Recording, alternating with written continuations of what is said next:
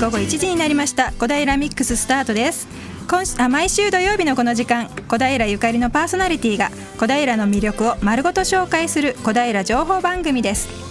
今日3月第3週をお届けするのは小平市国際交流協会の西間恵美と FM 西東京の直美です。はい今日もよろしくお願いします。よろしくお願いします卒業式シーズンですね。ねもう今週来週ぐらいが多いのかな。はい、昨日も市内の中学校がね、うん、卒業式でしたね。卒業式でしたね。小学校は来週そうですね。二十五かな？そうですね、はい、うちの子もね、うん、今六年生なので卒業なんですよ。おめでとうございます。ありがとうございます。やっとというか、うん、もうというか。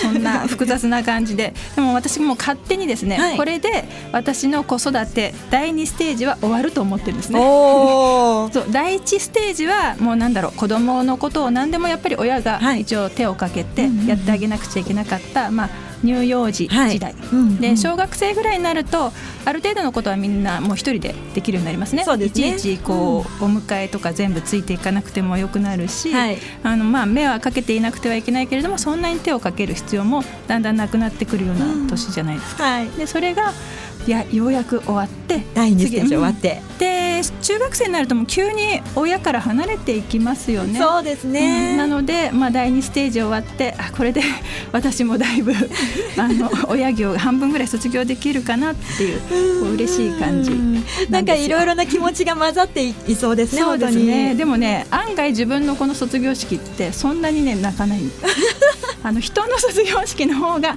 感動するんですね。テレビとかで見てるともう本当にすごい感動してありますよね、もう全然知らない子なのに涙出ちゃったりするんだけど 案外自分の子だとね淡々としちゃうかなって思ってますけど。でも卒業式もねイベントですからねお母さんたちも大変だったと思いますけれども、そうですけどね、うん、なんか直美さんも思い出とかあります？そうですね。なんか小学校の時に私も小平市内の小学校を卒業してるんですけれども、うん、卒業式で泣いて、うん、でその後すぐにこうなんていうんですか謝恩会みたいな形の子どもたちとお母さんたちと一緒になんかこう近くの公民館というかそういったところでやったんですけど、うん、その時にもうみんなはしゃいで写真を撮ったのがすごく今も覚えていて、なんかこうあれですね。なんかこう弾けちゃった。そうそうそうあ終わったみたいな。なんかみんな友達ともう会えない友達もいるんですけれども、うん、学校違くなるので、うん、それをあんまり気にせずにいつもと同じように遊んで、ちょっとみんなおしゃれしているお写真、ね、ちょっと普段と違うしね。そうなんですよね、それをいまだにやっぱり覚えてますね。覚えてますかうんエミさんは？私はもう卒業式あんまり覚えてないです。正直。私ねもうもう本当に申し訳ないんですが前のことどんどん忘れちゃうので、うん、よく覚えてないんですけれどもあの終わった後にみんなでやっぱり中華屋さんかな、はい、2階かなんかに行ってみんなでご飯を食べた記憶はありますねあのあの頃みんなで一緒に外食するっていうのはあまりなかったので、ね、やっぱりそれが普段と違う感じで特別な感じだったのを覚えてます。そのぐらいかな卒業式覚えてるのは。卒業される皆さん本当におめでとうございます、えー、さて本日はね津田塾大学日和、はい。うん。えーと、ゲストはですねつい3日前に津田塾大学を卒業したばかりの、えー、横室咲さんをお迎えしております、はい、国際交流協会で、えー、とっても貴重な若手のボランティアさんなんですね。なるほど、はい。それから市内のレポートはですね、はい、えー、高野台の駅の目の前にありますドリアン洋菓子店さんをご紹介します、はい、レポーターもこれまた津田塾大学のえー、いつもおなじみ小坂井夏美さんと飯田奈々さんですね、えー、今日は若さあふれる放送でいきたいと思います。そうですね。私も頑張って若返ってテンション上げていきますんでよろしくお願いします。リスナーの皆さんからのメッセージリクエストをお待ちしております。ファックス番号は零四二四五一の二八八八。零四二四五一の二八八八。メールアドレスは笑顔八四二アットマークウエストハイフン東京ド笑顔842は笑顔発信中と覚えてください。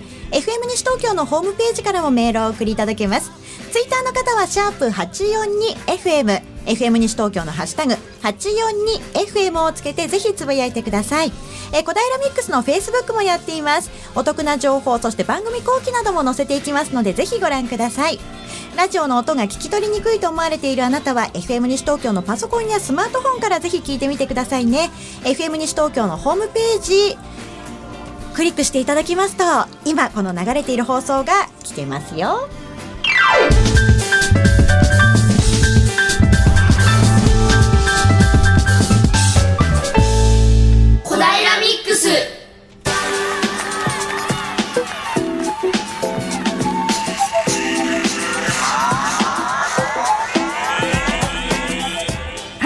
は早速小平レポートをお届けしたいと思います、はい、えー、高野台の駅の目の前ですね、うん、えー、ドリアン洋菓子店さんからのレポートです。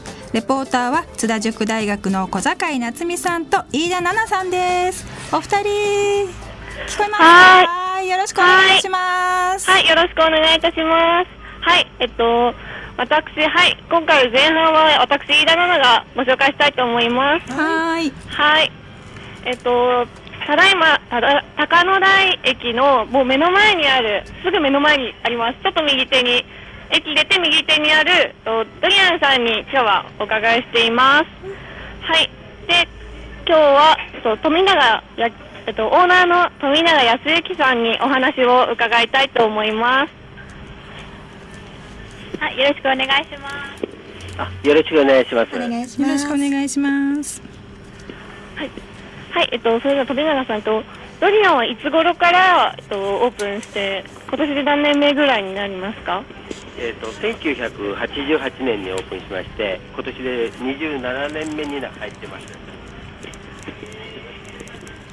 あ、でも27年、すごい長、結構長い間になるんですね。そしたら、あの、私、津田塾生なんですけれども、多くの学生さんもきっとここにご来店なさっているのを見てきたって感じなんでしょうか？そうですね、もう津田塾の方はよくあの喫茶の方を利用してくださってますんで、はい、ありありがたく思ってます。はい。はい、えっと、じゃあ、そんな、えっと、例えば、その、学生さんとの、その、ドリアンさんのなんかエピソードみたいなのがあれば、教えてください。うん、エピソードというか、まあ、普通、普段の会話程度のもんですね。はい。えっと、なんか留学生の方が来るってかっていうのもちょっとお聞きしたいんですけれどもあ留学生の方もよくあの利用してくださってもうどんどんあの日に日にあの日本語が上手くなってもうこちらの方も楽しみに話したりしてることが多かったんですけどね。はいはい、えっと、やっぱりじゃあ学生さんが多いですか、それとも、でもなんか今、すごいあの店内、結構にぎわっておりまして、奥の方にもすでにお客様がちょっとお茶をしているんですけれども、どどのようなお客様がいらっしゃっていますか？まあ年齢層的にはあの層はあの広いんですけど、まあ、学生さんからおもおばあちゃん、おじいちゃんまで来られる常連の方はもう年配の方がこの辺で散歩の帰りに寄られるっていう感じですね。はい、ありがとうございます。えっとそうですね、はい、もう店内入ってきて、結構もうなんか、お客様がもうすでにお昼時でいっぱいいらっしゃっていて、いました。うん、はい。で、えっと、ちょっと、商品の方についてもちょっとお伺いしたいんですけれども、えっと、どのようなドリアンさんではケーキがメイン、より洋菓子店ということで、目の前にまずお店入ったらケーキがいっぱい見えるんですけれども、他にも何か取り扱っていらっしゃいますか？まあ、あの焼き菓子関係ですね、まあ、あのブルーベリーを主体にしたあのケーキを3種類から4種類作ってます、はい、あとポストサブレですね、あの小平の赤ポストあので作ったあのサブレなんですけど、今すごくそれが好評なんで、ええもしよろしかったら来て。買っていただけたら助かります。そうなんかそのサブレも5、6枚入りのですごくあの手土産なんかにすごいお求めやすいものだと、はい、さっきお伺いしました。はい、えっと、そしてなんか季節の何か商品もあったら教えてください。はい、えっ、ー、と今は、えー、デコポンを利用したあのデコデコポンのタルトとあとあのあまおいちごのあまおを使ったあのなんで牛皮で包んだあのお菓子ですね。そのぐらい今やってますけど。はい、えっと、こちらは、えっと、期間限定ということで、といつ頃、大体いつ頃までとかあったら教えてください。そうですね。旬も終わる頃ですね。そのぐらいまではやややろうかなと思ってるんですけど、はい。この季節の、えっと、ケーキやタルトなどっていうのは、えっと、どのぐらいのこう頻度でこう変わるとかありますか？なんかもう新しいのが出たらあ終わ今のデコポンのが終わったらすぐなんか新しい。そうですね。あの終わったら次のあのフルーツを探してあの作るっていうことですね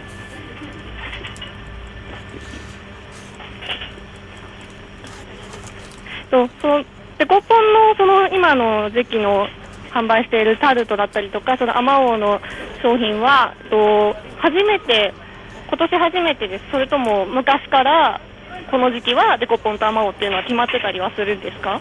えっと、デコポンの方はもう何年か前からやってるんですけど、アマオは今年初めてやってみました。はい。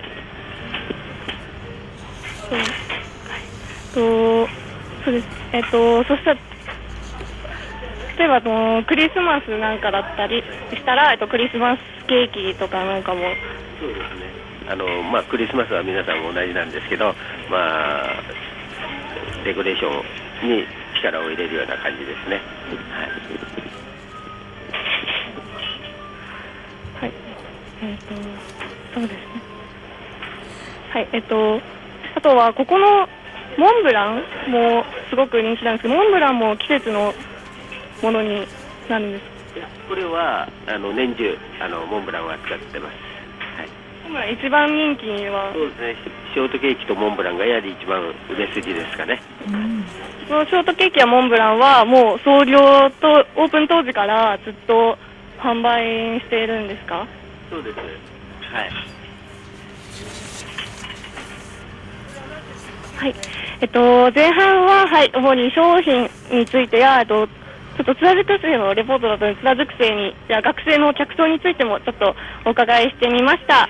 はい前半のレポートは以上になります。はい、奈々ちゃんありがとうございました。ありがとうございますさっきのねポストサブレ、お話出てましたけど、はい、私もね、えーと、何回か買って、うん、あの知り合いにプレゼントしたりしたことあります。小平市のお土産としてねいいですよね、うん、ちょっと気の利いたっていう感じでね、はい、えー、前半は新人レポーターの奈々ちゃんにレポートしてもらいました。後半はなっちゃんが登場するのかな、はい、はい、後半もぜひお楽しみに、はい、さあではここで一曲お届けしていきます。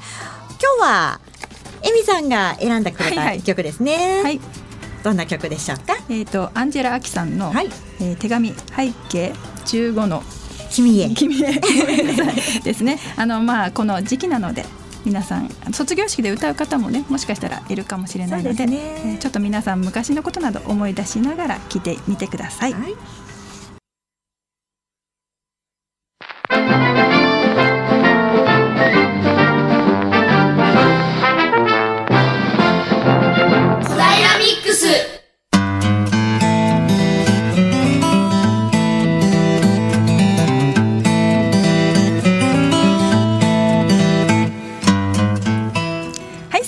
本日のゲストをご紹介します、はい、今日は小平ミックスね若さがいっぱいで いきたいと思います。はい、はい、津田塾大学4年生で、えー、また卒業したばかりですね。横室咲さんに来てもらってます。横室さんよろしくお願いします。よろしくお願いいたします。じゃまずはね自分で、はい、えっ、ー、と自己紹介をお願いします、はい、横室咲と申します、はい。えー、今週水曜日に津田塾大学を卒業しました。おめでとう ありがとうございます。で群馬県の前橋出身で大学には入学を機にこちらに来ました。はい。はい、小平在住4年目ですね。4年目ですね。はい。はい、まずはねおめでとうございますですね。はい。あの津田塾の卒業式ってどんな感じなんですか？まあ女子校なので、はい、皆さん 袴を着てもう色とりどりな感じでしたね。うん、でねでもやっぱり規模が小さいので、うん、親御さん先輩後輩集まって、うん、とってもアットホームな感じだったかと思います。一学年何人なんでしたっけ？一学年今年は約650人ですね。650人、そうですね。大学としてはとてもね規模小さいですよね、はい、もう同じ学科の方はみんな顔結構わかりますね、うん、仲良しですか？仲良しです女子も。先輩後輩関係そうですね。怖い先輩とか？そんなに私はいませんでしたけどね。みんな素敵な方でした。あかもしれないです。ごめんなさいっていう。えっとそれでえっ、ー、と津田塾大学の、えー、今4年生で卒業したばかり。この4年間は何を勉強してたんでしょうか？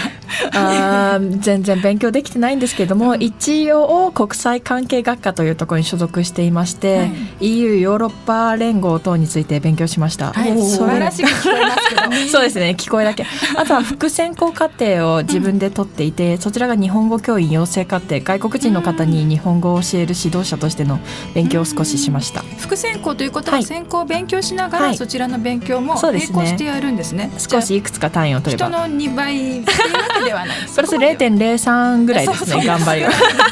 本当に少しだけ。はい。その、えー、副専攻を取ろうと思った理由というのは、はい、本当に最初は単純な理由で、うん、何せっかくな大学で取れるものなので取っておいて何かの役に立ったりまた自分の進路を考えるときになんか参考になったりするものがあるかなと思ったんですけども、うん、今その今後の進路選択にこちらの副専攻を取ったことがすごく大きな影響をいただいてます、うん、それは専攻を取ったことによっていろいろそうですね。課外活動を踏まえて出会ったものがあったので、うん、はい。その辺いろいろ聞きたいですね。そうですね。まずじゃあうんともうちょっと簡単なところから、はい、サークルとか何かやってましたか、はい、サークルが近くに一橋大学さんがありまして、はい、そちらのジャズ研究会というジャズの演奏サークルに所属していました4年間。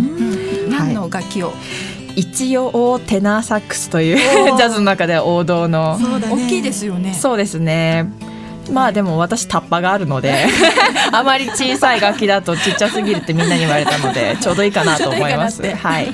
それもえっ、ー、と4年間ずっと活動されてたんですか？2年間演奏をやってで2年間は他の部員さんの応援活動ですね。応援活動。他部員さんのそうですね 演奏に聞きに行ったりしていました。もともとジャズが好きでとかそういう理由ですか？大学に入ってから知りましたね。入学当初も先輩にジャズ何か曲好きと言われて全く何も知りません、すみませんと謝ったレベルでした。そういう人が入るのも珍しい。かなり珍しいです、ね、とてもマニアックかと思うので少しもともと小学生から好きだとかブラックミュージックが好きだっていう方がほとんどの中で初心者は2人だけでしたね、うん、30何人か中。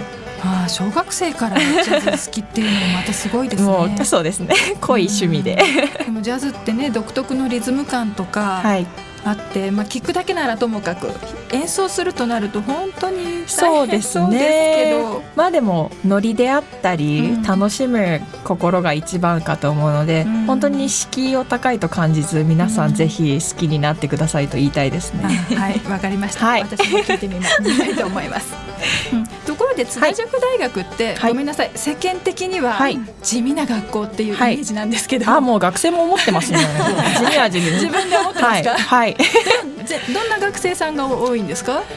えー、っとそうですね、うん、やっぱり第一には皆さん根は真面目な方が多いです。そうじゃないと正直こんな東京の西の方の大学には来ない。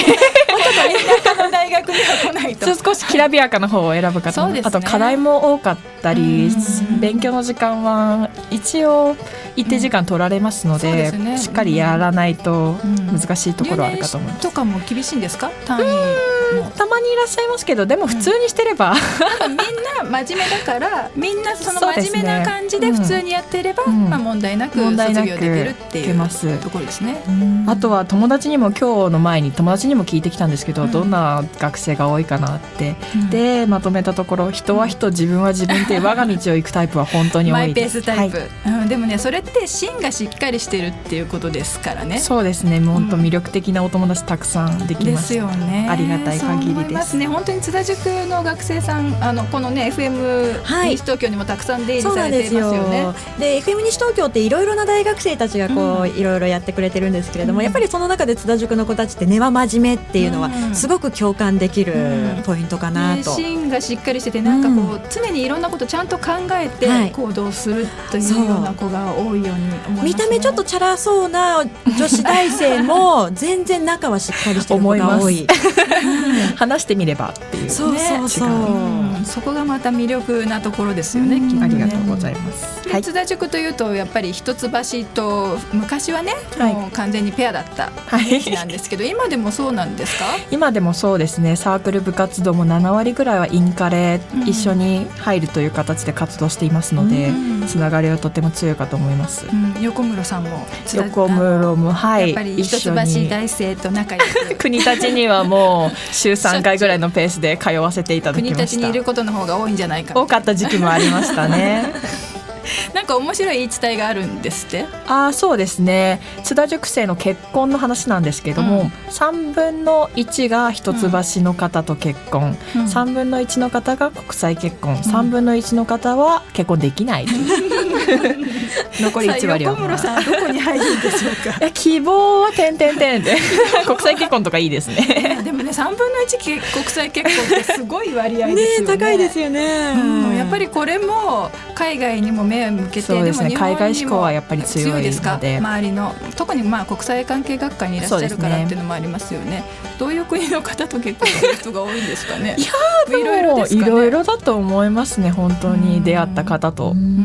やっぱり一つのところにとどまらないようなそうですね。でも津田梅子さんは喜んでるんじゃないでしょうかね。ね。本当にそれを目指していらっしゃいましたよねきっとね。こういう開かれたっていうね、感じの。もうねあの小平の小学生は津田塾大学が小平にあることが自慢なんです。あそうなんです、ね、歴史を小学校6年生になると歴史をな学びますよね、はい、そこに津田梅子さん必ず出てきます。なるほど、ね、でそこで津田塾大学の話も出てきて、うんうんうん、小平にあるんですよって教科書に書いてあるわけですよ。うんうんうん、お墓は学内にありますよ。そうですね。誰でも見に行けるんですか？あ行けます行けますいつでも。いつでも？いつでも。立派なお墓なんですか？こじんまりと隅の端の方にでも綺麗に。あそうですか。はい、じゃああの入り口のところの守衛さんにお墓見たいんですけど大丈夫じゃないですかねきっと。そうですか、はい、私もぜひ、ね、ぜひぜひ一度拝んでおきたいなもうお子さんもいらっしゃいます結婚もしてるので、うん、あ大丈夫。入っても不審者には思われない。大丈夫です。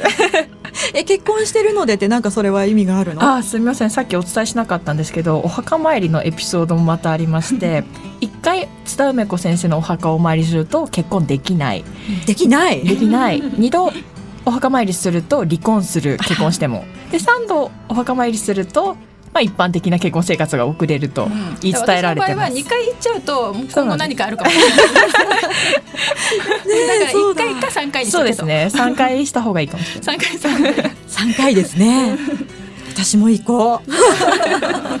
二回はやめてください、ね、わかりました。回は危険です、はい、さあここで一曲お届けしていきましょうか。今日は横村さんのリクエストナンバーということでどんな曲を選んでいただきましたか？えっ、とジャズからワルツフォーデビーというとてもスタンダードナンバーで有名どころではありますね。こちらをお届けしたいと思います。うん、はい、それではお聞きください、はい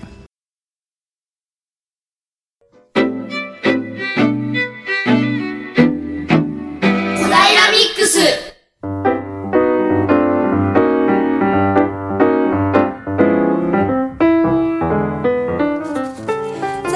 1時30分に間もなくなるところです。お聞きいただいているのは FM 西東京小平ミックスです。今日は津田塾大学を卒業したばかりの横室咲さんに来ていただいております。はい、じゃあ後半もよろしくお願いします。お願いいたします。えっ、ー、とえー、横室さんは国際交流協会でボランティアとしても活躍してもらってます。はい、お世話になっております。はい、お世話こちらこそです。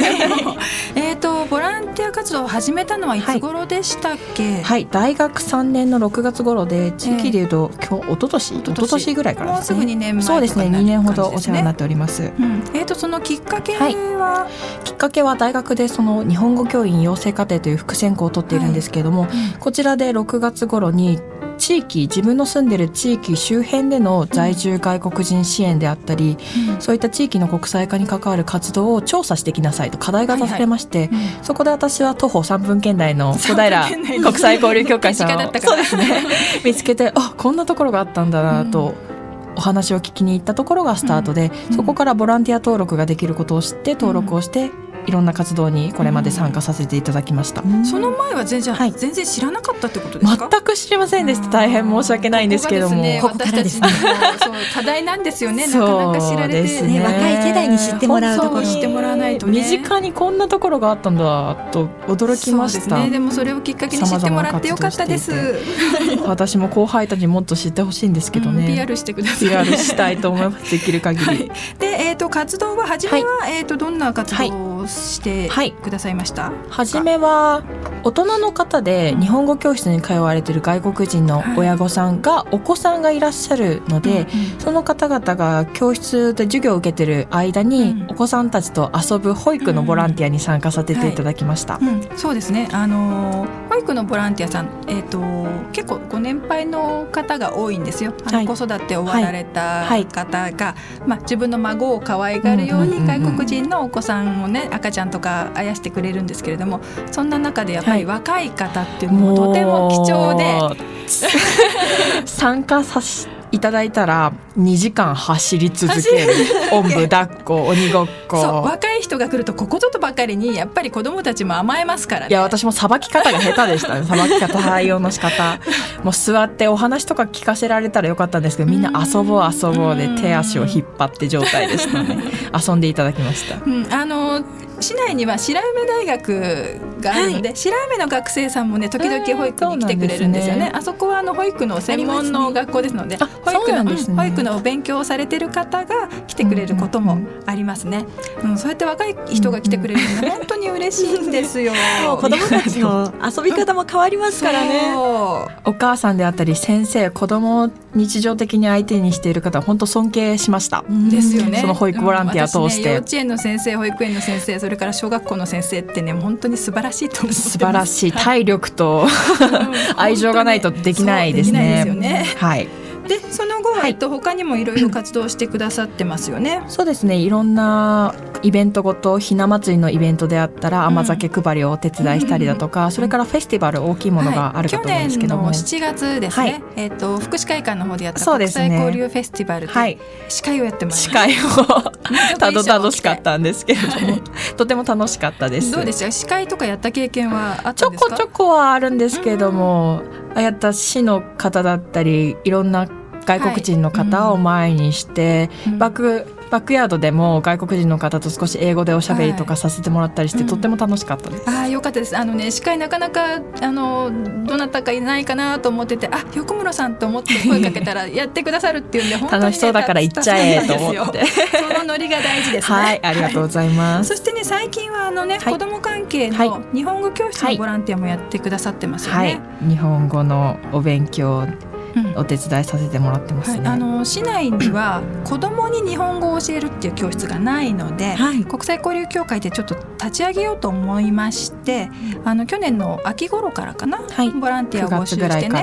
でいろんな、まあ、えーと、月に1回か2回ぐらい集まって、どういう教室にしていこうかって一緒にね話し合ってもらったりとかしてました。はい、はい。諸先輩方と一緒に。先輩本当にね 大先輩方ばっかりなんですよ。やっぱりあのボランティアさんは比較的年齢層が高いものですから その中でも本当にね若い人生経験多い皆さんと同等の立場でいろんなお話させていただいて、ね、意見言っていただいて本当にもうそこでもしっかりしてるなって本当に思いましたね。いろいろお勉強させていただいてます。で実際に、はい、えっと、2月3月でお試しの教室、はい、5回ぐらいやりましたよね、ね。はい、実際に子供を教えてみてどうでしたか、はいまず第一は子供可愛いですね、うん、素晴らしい。それが大事。やめられなくなりそうな感じで。やめないでください、やめたら困る。あとはやっぱり2番目は難しさですね、どういうところが、うん。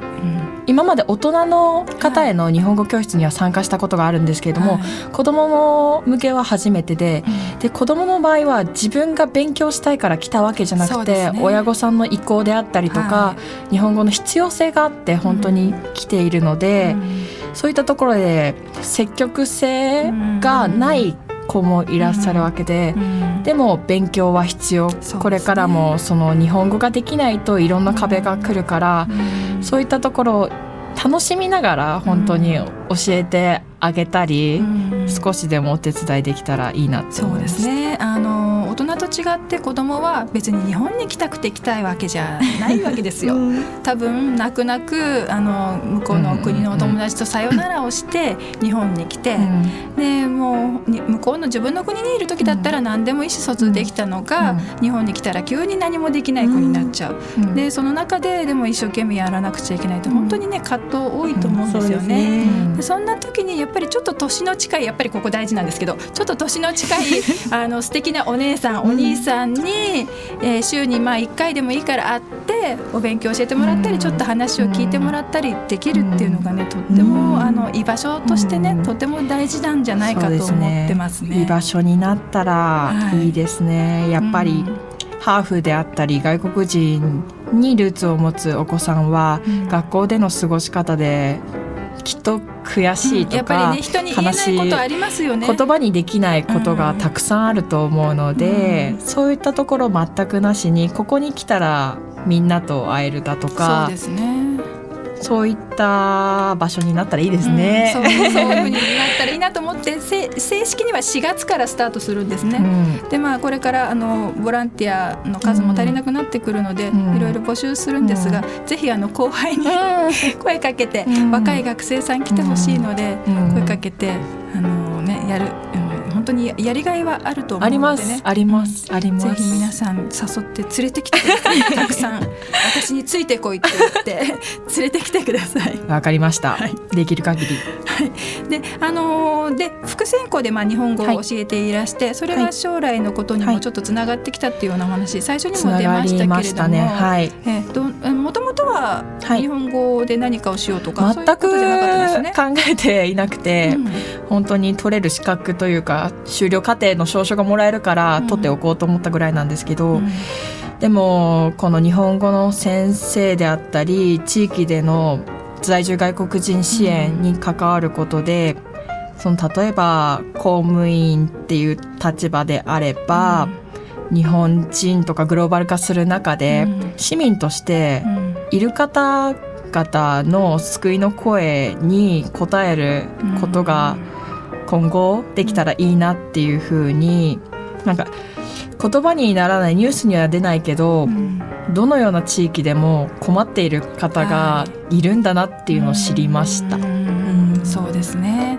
本当身近でそれこそ、人数はそんなに多くないしまとまって必ずしも住んでるわけではないので目立たないかもしれないけれどもあちこちに点在してるんですよね。すぐ近くにいらっしゃるんですね、ね、実は皆さんのお隣や本当に。にもきっといますね。でそれそういった方々に対して支援を行っている団体も本当に気づかないところで、うん、たくさんあるのに知られていないしまたそういったところで活動したいって思ってる方もいるのにつながらない現状があるっていうのをすごいむずがゆく感じて。はい。そこをなんとか自分がそうですね津田塾卒っていうこともありますし、こう例えば小平国際交流協会と津田塾をつなげるだとか近くの学芸さんとつなげるだとか、うんはい、何かしら助力できたらと思いました。すごい頼もしいです、ね、口だけにならないように頑張ります。本当にねあの小平って学芸さんもあるし、津田塾さんも一橋ねあの下越さんもあるし、うんはい、もう本当にいろいろな、あの素材というか資源があるんですけれども、なかなかうまくつながってね今もう本当に一生懸命や,、やられてますけれども、ね、国際交流協会も少しずつ頑張ってるんですがまだななかなか太いねつながりにはなっていないのでそのあたりやっぱり若い方に期待しますよ。はい、はい、ぜひ頑張ってください。ありがとうございます。はい、で、えっ、ー、と小平に住んで4年、はい、どうでしたか？この4年間は。4年間、うん、小平、そうですね、うん、静かで野菜も道で変えて でも東京でやっぱり足を伸ばせばすぐ都会には行けるので、うん、落ち着いて勉強できる環境でしたしとても私は好きになりました、うん、こうやって地域密着型の活動もしていたので愛着はとっても湧きました。そうです嬉しい。嬉しいですね。あの出身が、群馬県の前橋市で。群馬と比べてどうですか、はい、とこんなところが あれ似てると最初思ってしまいましたけど、ね、似てる。それはどういうところが？あ畑があるんだ。あれ東京なんだっけ？東京なんだって。もう JR の武蔵野線新小平駅を降りた時に、驚きは。確かにね。新小平の駅の周りは比較的ね何もないですからね。でね。うん、でも実際に住んでみたら、はい、ちょっと違うところもありました、はい、はい、私そうですね。住んでみたら違うところ。うんそうですね。なんかすんなり馴染んじゃった？馴染みました。私は住むところを好きになりたかったので、小平の商店街とかも足を運ぶんですけども、本当ですか？嬉しい。夏祭りとかはそこで出会った呉服屋さんに浴衣の着付けを頼んで、えー、で少し地域のお話も聞いたりだとか。本当ですか。でしかも無料でやってくれるんですよね、えー、本当に。買ったわけではなくもうただ仲良くなったから何も買ってないんですけども、ね、支払いますって言っていいよいいよ別に着付けただけだしそうですか。向こうもでも嬉しかったね。こうや って若い方から頼りにされて。そうですね、うん、もしかしたら23ぐらいではそういったつながりないかもしれないけどあ小平ってなんか。それはあるかもしれないですね皆さん。住宅街でみんな仲良し、少し落ち着いてて、うんっていうところで、うん、私生まれも育ちも小平じゃないのでもう外来種でね こちらに来たんですけれどもね。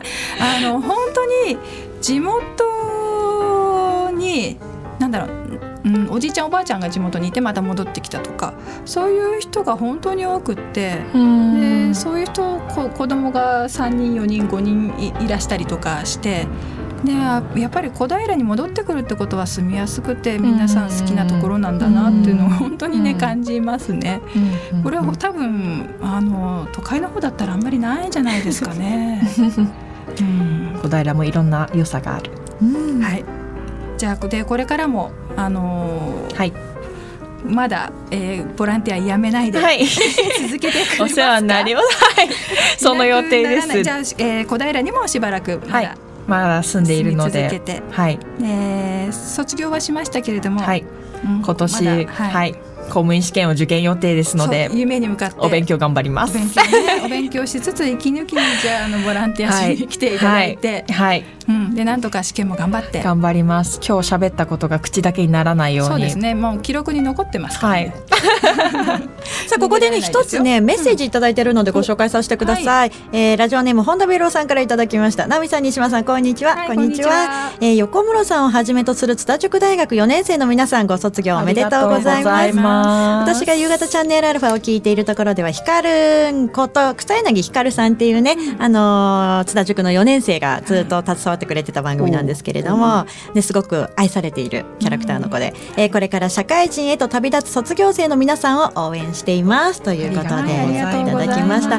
さあもう一つね、えー、辰之助さんからもいただいたのでご紹介しましょう。こんにちは、はい、こんにちは。こんにちは、えー、さきさんの津田塾大学のトリビア卒業生の3分の1ごとの将来の法則？皆さん知らなかったかな、ねえー、津田梅子さんのお墓参りの法則、はい、2つとも80平です、はい、へえ 参考になりました。金のメロンパンもらえたかな？はいトリビア。はいメッセージありがとうございました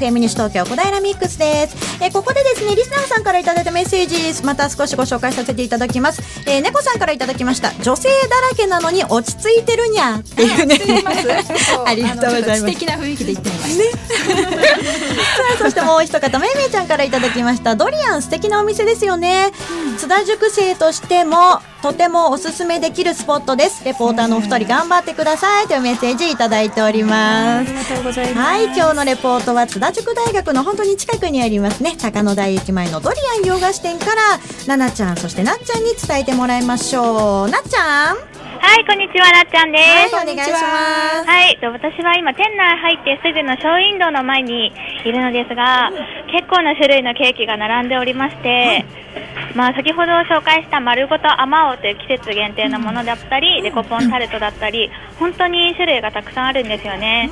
で、ショーウィンドウではなくて、入ってすぐ左手側には、小平のお菓子がたくさんありまして、まあ、ブルーベリーのクッキーだったり、ゼリーだったり、あとですね、小平メーカー詰め合わせというものがありまして、まあ、先ほど紹介した丸ポストサブレとか、あとバームクーヘンだったりですね、たくさんあるんですよ。うん、で、まあ、席がえっとですね、店内26席全部であるんですけど、ただいま、まあ、満席で。確かにざわざわした。すごいんですよ。もうお客さんが全く途切れなくて、まあ、さすが駅前にあるだけあるなと思いますね。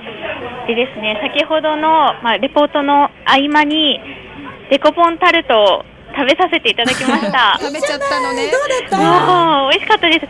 あの、上にデコポンが乗っていて、切りカットされたデコポンが乗っていて、下はまあタルトなんですけど、やっぱりさっぱりしてるなって印象があって、カスタードと生クリームどっちもあの間に挟まってるんですけど、一番美味しいやつだ。はい、そうなんですよ。もうタルトと甘さとかなんだろう柑橘系の酸っぱさがちょうどいい感じで、すごい食べやすいし、やっぱ年配の方とかが多いので最後までちゃんと全部食べられるのかなって思いますね。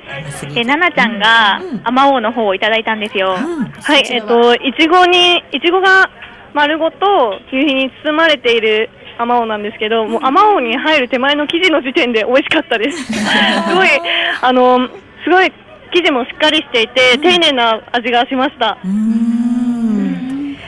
そうなんですよね。それでは引き続きオーナーの富永さんにお話を伺います。よろしくお願いします。よろしくお願いします。そうですね。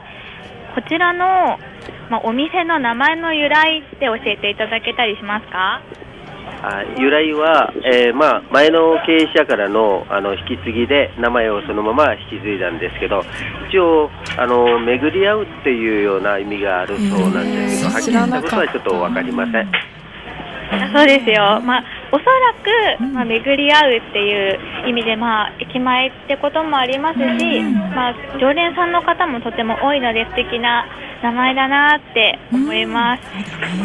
そうですね先ほど言い忘れてしまったんですけど、はい、あのデコポンタルトのお値段が450円で、うん丸ごとあまおうのお値段が360円です、うん。はい、まだあと1ヶ月ぐらい先まで出しているそうなので、ちょっと気になった方はぜひ食べに来ていただきたいなって思いますね。あとですね、お席にあの紙ナプキンとかが置いてあると思うんですけど、そこになんかランチセットって書いてあるものがあるんですよ。はい、こちらいつ頃から始められたんですか？えー、今月の初めから、うん、あの始めたんですけど、ちょっとどうなのか というところですね。初めて見たなって思って、なんかえっと思ってランチセットのメニューがビーフシチュー、トーストサラダドリンクでお値段1150円なので結構ボリューミーなのでお腹いっぱいになりますね。で最後に食後にデザートとして何かいただけたらって感じですよね。そうですね。で欲張りなので私は多分そういう頼み方をすると思います。そうですね。なんかお店のすぐ前に、なんかキャラクターというかおじさんみたいなものが立ってるんですけどあれって何なんですか？えーと、一応あの国服国服を着たあのお店のマスコットみたいなものですけど一応店の子たちはみんなドリアンおじさんドリアンおじさん。初めて知りましたそれも。ちょっと気になっててあれ何なんだろうって思ってたんですよ。ただ名前がちゃんと一応ドリアンおじさんっていう名前があったんですよね。そうなんだ。はい。あとですね、お店の名前のドリアンというチョコレートケーキもあるんですよね。チョコレートなんですね。そうなんですよ。チョコレートケーキで、うん、こちら中身とかってどんな感じですか？まあ、一応あのチョコレートのスポンジにあのガナッシュをサンドしてありまして、うん、ナッツを少し入れ入れてあります。うん、美味しそう。あそうですよ。ぜひね食べて食べてみたいですよね。とですねこちらのお店やってて大変だったこととかってありますか？まあまああまり大変っていうことはないそのままずっとやってる状態なんですよね。結構常連さんとかも多いのですごいみんな楽しく結構お茶会体育館とかで運動された後に利用される方とかも多いみたいですよ、そうですね。体育館で運動された方とかあとはあの玉川上水を散歩して、その帰りにちょっとお茶して帰るかということで来られる年配の方なんかが多いですね。やっぱり年配の方が常連さんとしては多いんですかねそうですねあの年配の方も多いんですけど、まあ、学生さんはこの,、ま、あの周りあの学校が多いですのでその学生さんたちも帰りに寄ってくださいますね。そうですねとってもやっぱり駅に近いのですごく利用しやすいお店だなって思いますね。ねこちらの営業時間なんですけれども、はい、年中無休だそうですよ。うんうんでですね、平日朝9時から22時までで日曜日のみ9時から21時9時までで営業しているそうです、うん、結構そういう時間までやってるんですね。朝も9時からって早いですね、知りませんでした、本当に駅近くなのでぜひ高野台寄った方はご利用してみてください、はい、以上こうですありがとうございました、はい、ありがとうございますドリアンおじさんって言うんですね。そのままでした。私もあのおじさん可愛いなと思ってね通るたびに見てましたけれども、今度おじちゃんって呼びながら。ね、ください。てあげてのものもたくさんありました。うん、えー、ドリアン洋菓子店さんは。高野台の駅も出てすぐ、うん、すぐですね。迷うことはないですね、ねはい、ちょっと右手にちょっと右だけ見えます。でございますね、今日ねゲストの、えー、横室さんも。はい、うん、御用達？はいあの卒業式でサークルの後輩さんが、うん、その日にドリアンさんで買ったお菓子の詰め合わせを送ってくださいました。そうですか。はい。直近でただ母親に全部食べられちゃったんですけどひどい。来てるんですね来てて 全部食べられちゃった。全部食べられちゃった。じゃ自分で。そうですね。買ってきてもらいたいと思います、あのビーフシチューも食べに美味しそうですね。いいですね。津田のこと会う時とか。そうですね。利用したいと思います、ね、はい、はい、ありがとうございました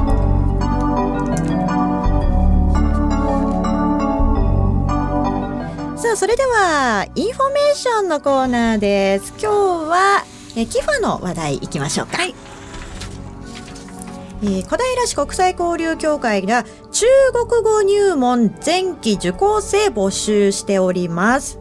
これどんな受講、あのーはい、入門になるんでしょうかね？中国語をこれから学びたい方、はい、それからまあちょっとは学んだけどあのまだまだ不十分もっともっと学びたいという方向けの、まあえーと、処方の中国語の講座ですね。はい、えっ、ー、と先生はですね、もう専門の方、下越大学の、えー、先生ですね。えっ、ー、と、はい、今は中国の方の大学の講師をされている方で、うんうん、4月から下越大学に赴任される方がいらっしゃるので、はい、えー、その先生にお願いしてする予定です。はい、はい、えー、こちら4月17日から7月24日までのまあ金曜日、はい、午後2時から3時30分まで全14回ということですね、はい、場所はどこになるんでしょう？場所は、えー、国際交流協会のある建物なんですが、はい、えー、学園西町の地域センター。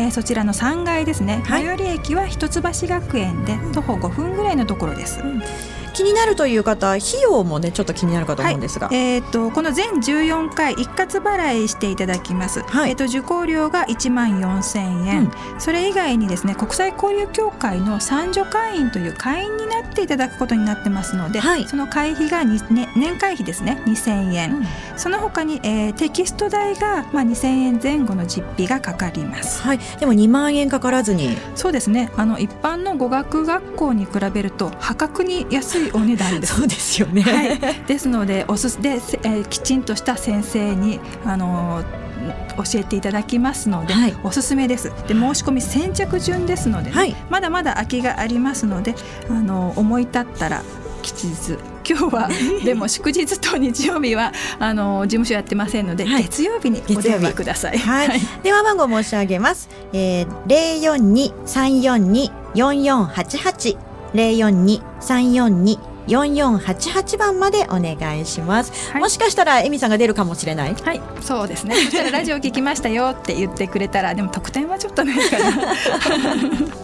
はいということで4月から行われる中国語入門前期受講生募集のお知らせでした、はい